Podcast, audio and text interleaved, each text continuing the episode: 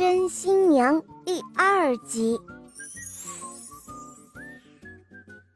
善良的老婆婆摸了摸可怜的姑娘，她和蔼地说道：“哦，别害怕，我可怜的孩子，你休息一会儿，现在就让婆婆我来干你的活儿吧。”可怜的姑娘真的是累坏了。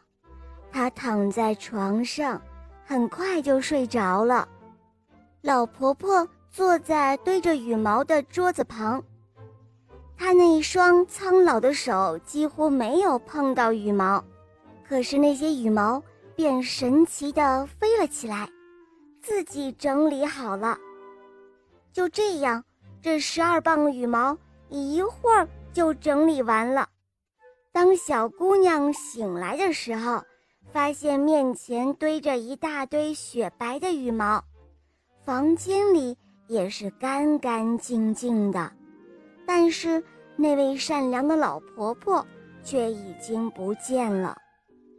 姑娘感谢上帝，然后静静地坐在那儿，一直到晚上。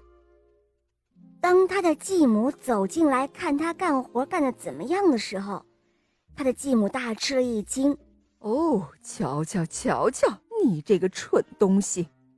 他尖刻地说道：“人勤快起来，什么活都干得完，你就知道闲坐在那儿，不能再干点别的吗？”嗯。恶毒的继母走出来后，心里想：“哼，他干的倒是挺快，这个家伙应该还能干得更多。”我一定要让他干更多的活，更难的活。第二天早上，恶毒的继母对姑娘说：“你过来，给你一个勺子，你去那边的花园，把里面大池塘里的水都舀干。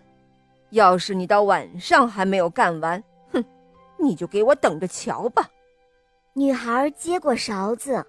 发现勺子上全都是小孔，即使没有小孔，它也永远舀不完的池水。姑娘马上开始干活，眼泪却止不住地流了下来，滴到了池中。但是那善良的老婆婆又出现了。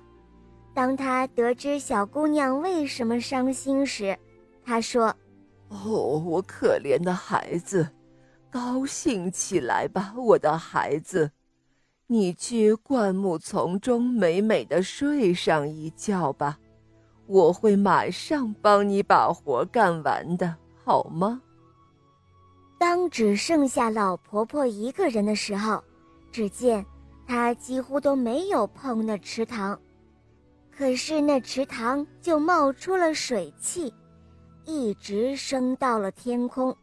和彩云混在了一起，慢慢的，池塘里的水就干了。小姑娘在日落的时候醒来，她到池边一看，只见鱼儿在泥里拼命地挣扎着。她跑去继母那里，告诉她，她的活儿已经干完了。好了，宝贝们，今天的故事讲完啦，赶快关注“肉包来了”。打开我的主页，去收听更多好听的童话故事吧。我们下期节目再见哦，拜拜。